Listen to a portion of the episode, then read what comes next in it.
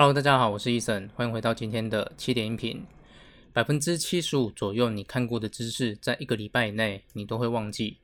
这个啊，不是只有你，也不是只有我，全世界的人都是这样子的。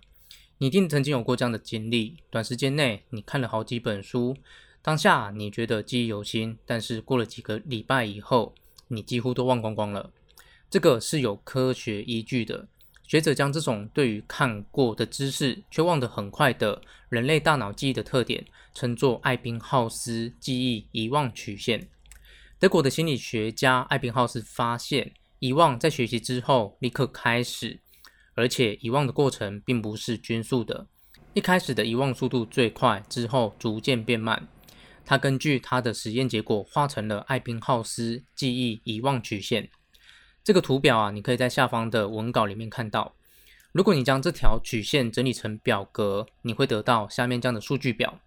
这张数据表你也可以点击文稿观看。我们可以发现啊，无论你学什么，二十分钟之后呢，你就会忘记百分之四十左右。而且啊，有大约百分之七十五左右的内容，你在第六天就会忘记。这样子听起来是不是很可怕啊？如果你没有做任何复习的动作，你就是会忘记这么多。我呢还记得呢，刚研究所毕业的时候啊，那个时候因为工作的关系，所以搬了家。当时在搬家的过程中，我整理出了很多以前还是学生的时候所写的笔记。那些笔记内容我都已经忘记了，当我再重新去看的时候，我才有办法重新记忆起来。但是呢，我们哪有那么多的美国时间去重新翻阅每一本纸本笔记呢？如果我们写的是纸本笔记，当我们想找某些特定的内容的时候，我们早就已经忘记自己将笔记写在哪里了。你啊，不妨想想看，那些你曾经写过的纸本笔记，是不是都被放在某个角落沾满灰尘了呢？这个问题啊，该怎么解决呢？我的答案是写网络笔记。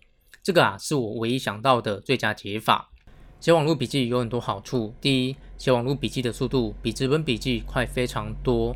第二，网络笔记查询容易，它的效率啊，至少是纸本笔记的几十倍。网络笔记透过关键字查找，只不过是几秒钟以内的时间。但是纸本笔记呢，你最后根本就忘记自己写在哪里了。你的纸本笔记数量越多，成本就越高。第三，网络笔记容量无上限。第四，网络笔记可以根据标签做分类记录。那么你可能想问啊，我该怎么做网络笔记呢？我把它写在了《高效率极速阅读术》这本书里面了。这本书啊，不只告诉你怎么做网络笔记，还教你怎么高效率的看完一本书，以及网络笔记应该写什么样的内容。